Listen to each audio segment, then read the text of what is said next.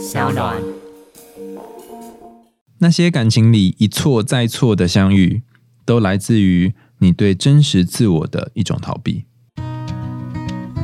嗨，欢迎来到我的森林，我是很可爱又很可口的海苔熊。海苔熊心里话，在这里陪着你。各位听众朋友，大家好，欢迎回到海苔熊心里话，我是海苔熊。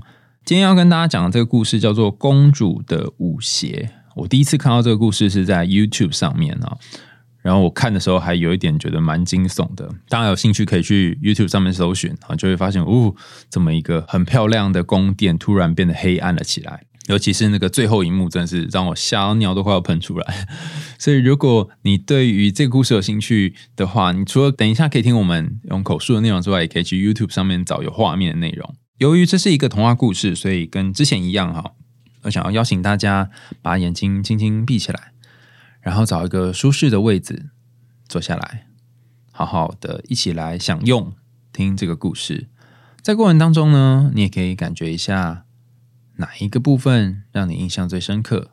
你可以调整一下呼吸，放慢每一次的吸气、吐气。然后我们就开始说这个故事喽。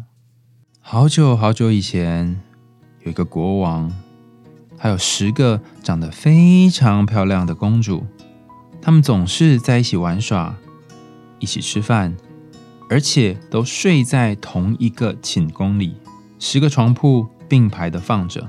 晚上他们进去的时候呢，国王都亲自把门栓拴上。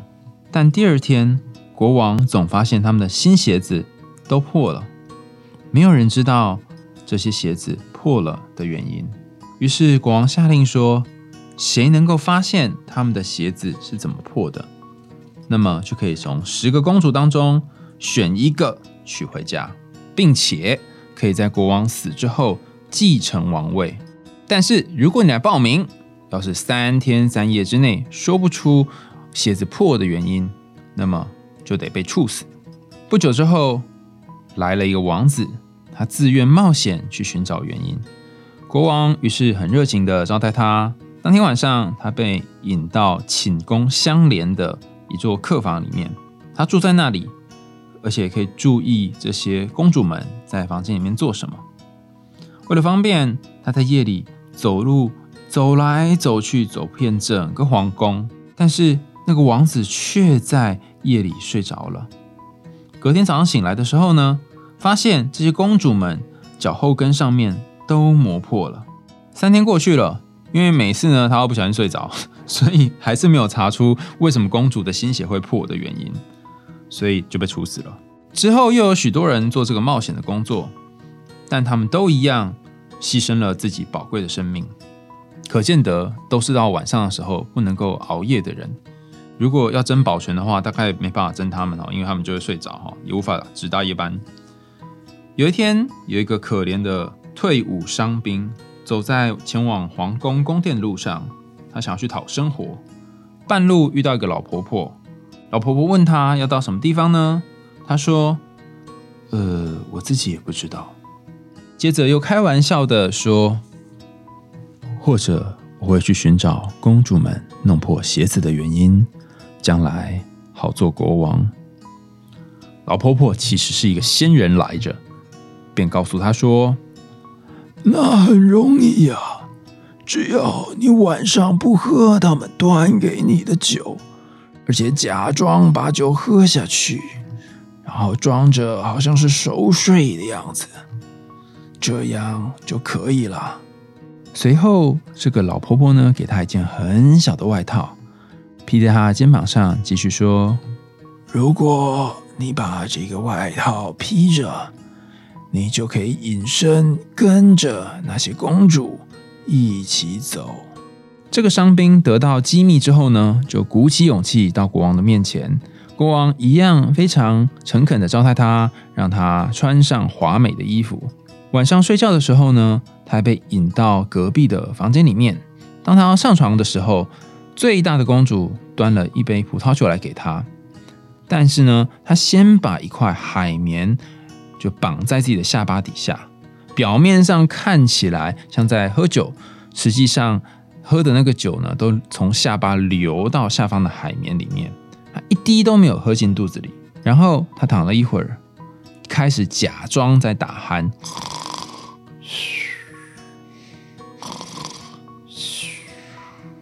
装的好像睡得好熟好熟的样子。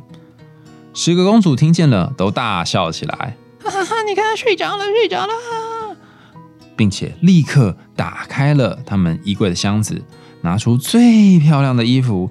在穿衣镜之前呢，一边打扮一边跳跃，好像很急迫的想要赶快跳舞一样。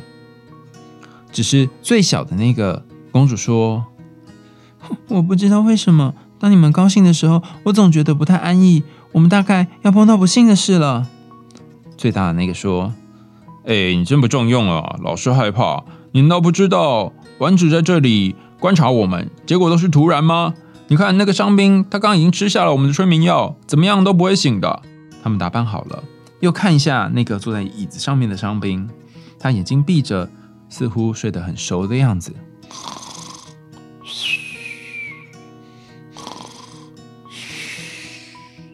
这些公主现在是内心觉得，嗯，应该透懂了，没问题了。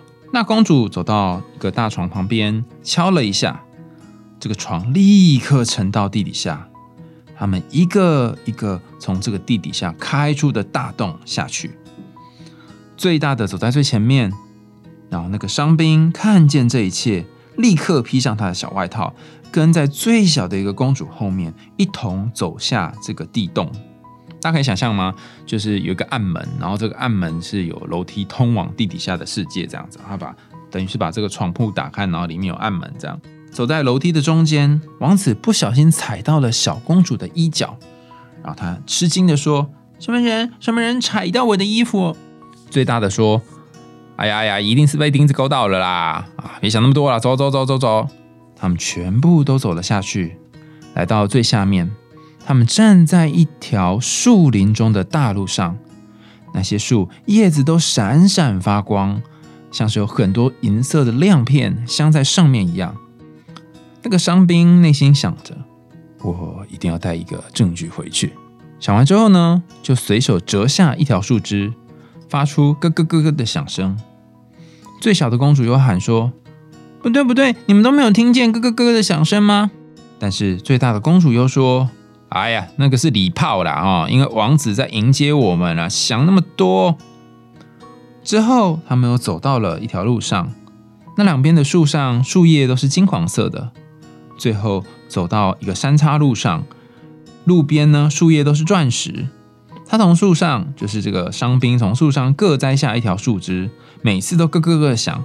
最小的公主总是缩成一团，然后最大的那个却坚持说是礼炮。总之就是一个 无论如何都会发出声音被人家发现的王子，然后跟一个紧张兮兮的小公主，跟一个永远会觉得根本就没事啦的大公主这样。于是他们一行人继续往前走，来到一个很大的湖旁边。湖上有十条小船，每条小船里面都坐着一位英俊的王子。他们各请了一位公主上船。这个伤兵也赶紧坐上了小公主所乘的船。那个王子说：“咦，今天的船比以前重得多。如果我们要往前，我不得不用全力划。”诶，大家可以想象吗？哈，就是。在另外一个世界的王子来接这群公主，那由于这个伤兵呢，就坐在小公主的这个船上，所以王子开着他的船来接小公主的时候，然后伤兵也跳上去，所以这一艘船理论上是载了三个人，只是有一个人隐形没看到，所以这个王子就说，就跟载着小公主的王子就说：“哎呦，船怎么变这么重了？哈，要用力划。”啊，但是你想一下，如果有一个女孩上了你的船，然后你跟她说：“哎，你怎么变重了？”你内心的感觉会是什么？所以那个小公主说：“哎，你讲这什么话啊？那是因为天气比较暖啦。嗯，老实说，我也觉得比较热，我觉得好像蛮热的。其实我觉得这句话有点夸张，就跟炎亚纶说那个下雨地震概概念是一样。请问天气变暖跟变重 到底有什么关联的？那总之他们就度过了这一段啊。不久，在湖那一边呢，就出现了一座美丽光亮的宫殿。从那里传来一阵阵悦耳的音乐，他们划过去，上岸走到宫里，每一个王子都带着他们爱的人跳舞，但是那个伤兵隐身，然后一路跳着。如果一个公主端着一杯酒，她就凑上去把这个酒喝完。所以她拿到嘴边预备喝的时候呢，酒杯里面已经没有酒了。最小的公主对这件事情害怕起来，但是最大的那个总是骂她太过胆小了。大家可以想象吗？就是那个很像是隐形人间某一些 A 片情节里面会出现的，就是哎喝然后就不见了，或是某个人在后面碰你，然后你没有感觉这样。不过这个伤兵他感觉起来目前还没做出什么逾矩的事情。好，回到故事，他们在那里一直跳舞，跳到凌晨两点钟。那时候他们的鞋子都磨破了，只好停止。王子又把这些公主们呢送回原本湖另外一边，就是他们呃走路来的这些地方啊，所以还要再划一次船嘛，哈。那这一次，这个伤兵坐在最大的公主的身边。在岸边，他们向王子道别，并约定明天晚上再来。当他们到楼梯边的时候呢，那个伤兵抢先走在最前面，然后人就躺在自己的床上。大家可以想象吗？就是他咚咚咚赶快冲上去，然后赶快去装睡，这样哈，避免被这些公主们发现。那十个公主疲倦的慢慢走上来的时候，还要大声打呼。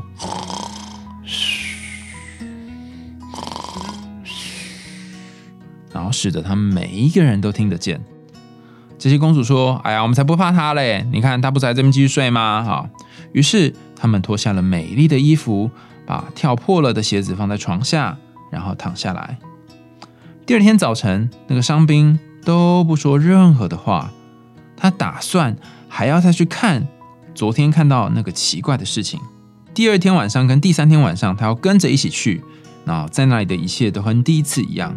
每次他们都跳破了鞋子才回来，但第三次他拿了一个杯子当做证据。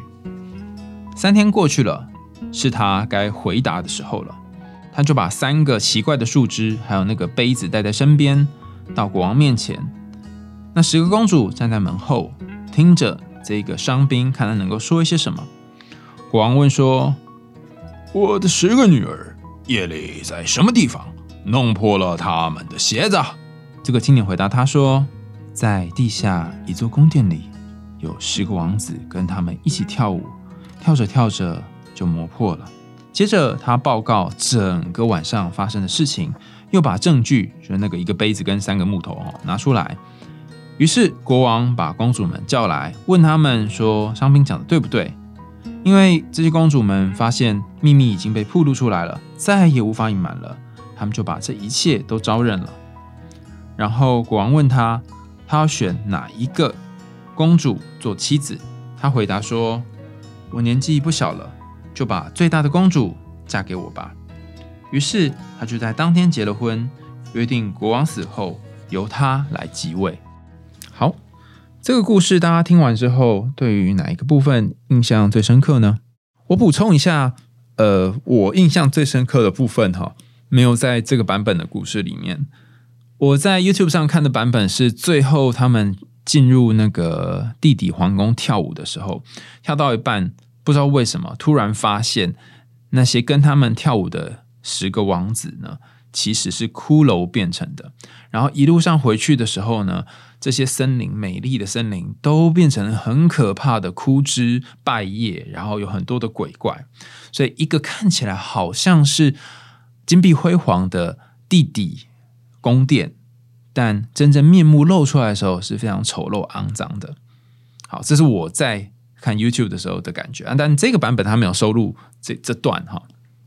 好，那我先讲我刚刚说的那个版本，就是丑陋黑暗的这个地底世界，它代表的是什么？呃，我不知道大家有没有一种经验呢？就是你曾经很爱一个人，或者是你曾经好喜欢一个人。然后你那时候可能花了好多的心力，投注了很多时间在他身上，你甚至觉得天哪，我会不会呃就这样上瘾了？那你也就真的上瘾了。然后当你当你在担心自己上瘾或晕船的时候，你就是已经在晕了。然后你可能跟他在一起一段时间之后，才发现他是个渣男或渣女。可是此时已经来不及了，因为你整个已经深陷太深。想想看哦，如果你每一天晚上都要让自己去一个。很黑很黑的地方跟王子跳舞，因为他只有晚上才有时间嘛。然后你又要把你的脚鞋子给磨破，隔天你的精神会如何？通常一定会是双眼无神嘛，呃，好累好累好累，整个人被榨干这样了。可这些公主她却每天每天还是期待去跟对方见面，所以我不知道大家有没有这经验，就是你曾经跟一个人在一起，在一起的很累，可是你却无法停止。先前有跟大家分享过，有些时候我们会让某一群人或某一个人进入我们的生活当中，当那个除湿机的角色。对我觉得除湿机这个这个角色比较 make sense 啊，就是你在他身边，好像他会永远把你吸干。然后让你身上的水分一点一点的变不见。实际上，如果大家去看那个 YouTube 的话，会发现这个故事里面的女生，这些公主们，到最后脸已经开始变得非常的消瘦、泛黄，然后看起来就像是脸上都上了蜡一样。每一个每一个都是睡不饱的样子。那这个过程是什么呢？这个过程其实就是你对于一件事情上瘾，然后。吸食这个毒品到某种程度的时候，会出现这个骷髅的脸。把它引用到一段感情关系当中，就是或许你，或许你身边的姐妹朋友们，曾经因为跟一个男人或跟一个女人在一起，你发现他整个人的精气神被抽走了，他整个人状态变非常差。你会想起他之前还没有跟他在一起的时候，很有活力的，很活泼的，而不是现在这个样子。但当你不断的去鼓励他、劝告他离开这段关系的时候，他却用各种方式拒绝你、推开你，说你看不得他们好。直到他下一次，呃，可能又受伤了，又被劈腿了，或是很难过的时候，再来找你哭诉。你可能安慰他，可能陪他，可能告诉他说没关系，我们下次走出这段情伤之后，不要再跟这样的人在一起了。可是下一次他又遇到下一个人。就像是十个公主一样，哈，犯错一次不够，二次、三次、四次，所以可能要犯到十次之类的。那我们就很好奇啊，为什么这些呃，就看起来会吸光你的人，你会被吸引呢？我们之前有讲过，就是那些吸引你的东西跟榨干你的东西，可能是一体两面。举例来说，前阵子很流行那个迷男把妹之迷男方法，哈，就是所谓的铺瓦学 （PUA） 哈。那这样的人通常会一开始给你一个很暖男的形象，很照顾你，然后把你放在手心，天天说我想你，我爱你，然后说你很重要等等。我说下次见哦，然后你从跟他分开就开始期待再跟他见面，但他其实并没有想要真的跟你长期稳定的交往，他可能只是想要把你当成些性欲的工具，或者是只是想要跟你耍暧昧，更有可能是他想要骗你的钱或其他的东西。那等到他要的东西到手之后呢，他就直接恩断义绝。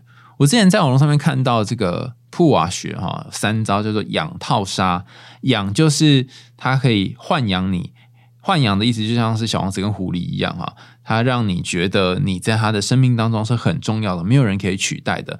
他对别的女生都不会圈圈圈，只有对你才会圈圈圈哈。圈圈它可以填空任何东西，就反正它可以让你感觉到你是特别的。久了之后呢，你就被他套牢了。比方说，他会说：“宝贝，你来接我好不好？因为我真的就是今天脚不方便，然后我又不敢麻烦别人。你是我心目中最亲密的人，所以你可以来接我吗？”哈，然后就像这样，慢慢慢慢的，你就被他套牢了，套在一个框框里面，甚至你没有办法去做别的事。例如，你今天要跟朋友聚会，他可能会说：“嗯，我很难得放假，我希望你可以陪我。”难道你连陪我这一点点时间都没有吗？开始进行情绪勒索，然后就说：“呃，难道朋友比我重要吗？”你就会开始出现罪恶感，就进入那个情绪勒索的回圈，然后最后就陪他了。这个部分我们叫套牢，他把你套起来，然后你没有办法去做别的事。最后一个步骤最惊悚，叫做杀哈，还要直接把你杀掉。当然不是杀掉你这个人了哈，是让你的生活圈越来越小，小到你没有他不行。可是。等当他拿到他要的东西之后，就直接跟你断绝联络，人间蒸发。那如果你中了这个养套杀三步骤的人，那有可能就是遇遇到了这个铺瓦学迷男方法，使用迷男方法的人。那当然不一定是男生才可以用，女生也可以用。但总之，你遇到这样的人，你又深陷其中的话，你就会像是这个故事里面的公主们哈。其实你明明哈内心有一些声音，有一些感觉，觉得哎。好像哪里怪怪的，就像这个故事里面的小公主一样。可是那个大公主总是会跑出来说：“没事，没事，没事，没事。”这你想太多了。好，那我来问大家一个问题哈，就是你觉得，如果你是这个王子，最后让你从十个公主里面选，你会选哪一个？为什么这个王子会选最大的公主呢？为什么他不选小的，或是中间的二三四五六七八九啊？啊，当然中间戏份很少了啊。但是要是我，我可能就会问说：，哎，那大公主跟最小公主，她为什么要选大最大公主，而不选最小公主呢？这个问题先卖个关子哦，大家在心里面呃酝酿一下哈。好，那等一下我会跟大家讲答案。那回到这个故事哈，这故事的铺陈其实一开始就说的很清楚了，它是只有一个国王，然后有十个非常非常漂亮的公主，又出现了童话里面经常。看到母题哈，就是单亲家庭，而且这个单亲家庭不只是一般单亲家庭哦，这是一个爸爸会累死的单亲家庭，然后又是一个爸爸即将要挂点的单亲家庭嘛。很多的故事一开始都是爸爸年老了，然后几个儿子或几个女儿要想办法哈。好，那这代表是什么呢？如果我们从荣格心理学角度来看哈，其实就是你内心当中的阳性力量哈，就是国王这个角色已经逐渐衰弱了，他甚至没有办法再担纲这整个。内在世界的王国没有办法再支撑起来，他即将要退位了。那你内心的阴性事件的力量，那种温柔的、对于神秘好奇的力量，有点太大了。有多大呢？有十个公主这么多，所以对于这黑暗，对于那些不呃很可怕的东西，有太多的好奇。这个好奇让他们每天晚上都进去宫殿。那当然，你的理智就会跳出来，这个国王就会跳出来，很想知道说，到底晚上要去了哪，发生了什么事？你会好想知道怎么了。所以你会派另外一个人来去挖掘这个黑暗。这个人他为什么不可以是巫婆？需要是一个男生呢？是因为当有一个新的男人进来的时候，这个家才会比较能够阴阳调和一点了啊。就是他比较会有多一点的阳性跟理性在里面。那这一点呢，也的确在故事当中显现。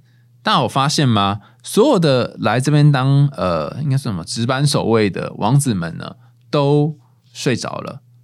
都喝酒睡着了，所以他们就进入了一个呃无意识的状态。那只有这个伤兵，他让自己假装喝酒，但是其实没有醉。那没有醉的时候呢，就可以看得特别醒。在这里，我提供各位在情海里面翻滚，然后总是呃跟 A 约完炮之后又跟约 B 约炮，然后跟 B 约完炮又约 C，然后呃不断的晕船，然后不断的说自己在一些命运多舛的感情当中的伙伴，一个小小的 hint 就是。呃，有些时候喝酒虽然能够有助于你们在床上的兴致，但当你决定你要不要跟一个人在一起，或是问一个人重要问题的时候，请不要在对方喝酒的时候问。你要说酒后吐真言，不不不不，他到时候一定会说哦，我们喝酒说的通都不算哈。所以同样的，你如果要观察更明显的他的状态。通常不会是在床上，也不会是在酒酣耳热之后。你要在你的下巴塞一块海绵，然后好好的清醒的看看对方在床上，或对方进入这个地下黑暗的地方的时候，他是长什么样子的。好，那这个部分讲完之后呢，我们再继续往下推哈，就是王子他必须是一个能够加入这一个国家的。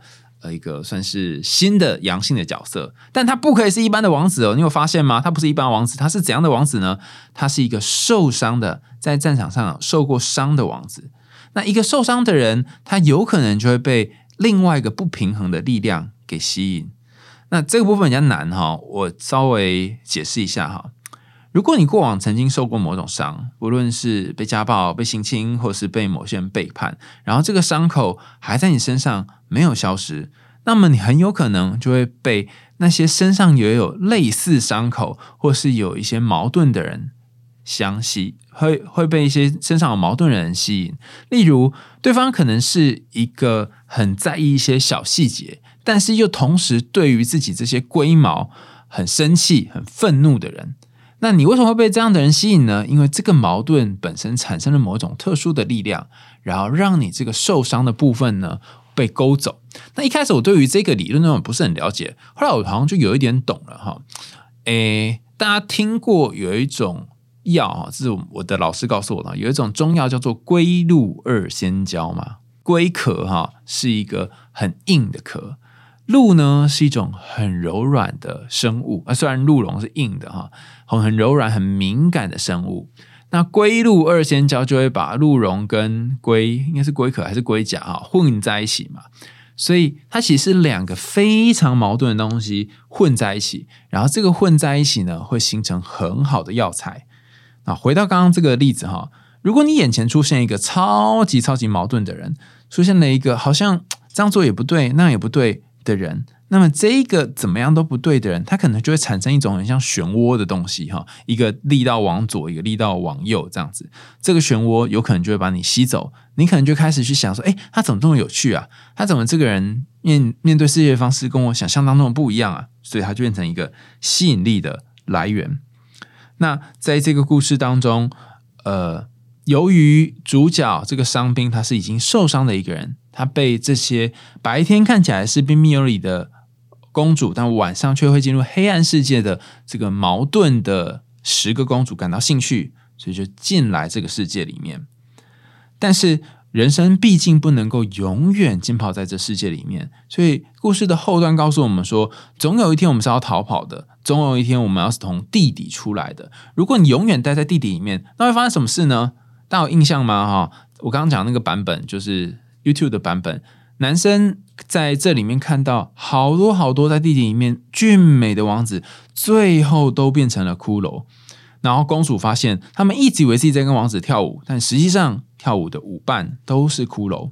他们一直以为自己经过的这些很美妙的森林上面的珠宝都是真的，没想到他们经过的只是一座又一座枯萎的，然后很阴森的树林。所以你什么时候会醒呢？当你爱上一个烂人，爱上一个错的人，甚至你反复爱上同样类型的烂人，这一个又背叛你，那一个又劈腿，在这个过程当中，你什么时候会醒呢？你什么时候愿意从那个地窖里面走出来呢？你什么时候愿意不要用酒精，不要用性爱来麻痹你自己，然后觉得说哦，我对他应该是有感觉嘛？你什么时候会做这件事情呢？好，最后我要来揭晓我们前面那个无奖真答的答案哈。大家有没有想过，为什么这个王子他要娶大的公主，而不是娶小的公主？我这里提供一个答案哈，但是有兴趣的伙伴也可以在留言的地方告诉我们。呃，你觉得为什么王子娶大公主而不娶小公主？哈，我的答案是，呃，大家想一下啊，在故事当中，小公主永远都是那个很敏感、会发现一些事情的人，还会防患未然的人嘛。然后大公主就是那个。大而化之，或者是啊没有啦，你想太多了，当这样的人，好，所以跟呃这两个个性是非常非常不一样的。那如果你是王子，你会选哪一种啊？啊，我如果跟小公主在一起的话，她会不会对于很多事情都吹毛求疵，然后对很多事情都会挑来挑去，然后我就会过得很不安宁呢？那我如果跟大公主在一起，虽然会吃一些亏，或者是有些地方她没发现，但好像她就是好来好去，似乎是比较好相处的。那这一题除了问大家。就是你觉得他会选哪一个，你会选哪一个之外，也可以问大家说，你觉得你的人生比较像是那个大公主，还是比较像是小公主？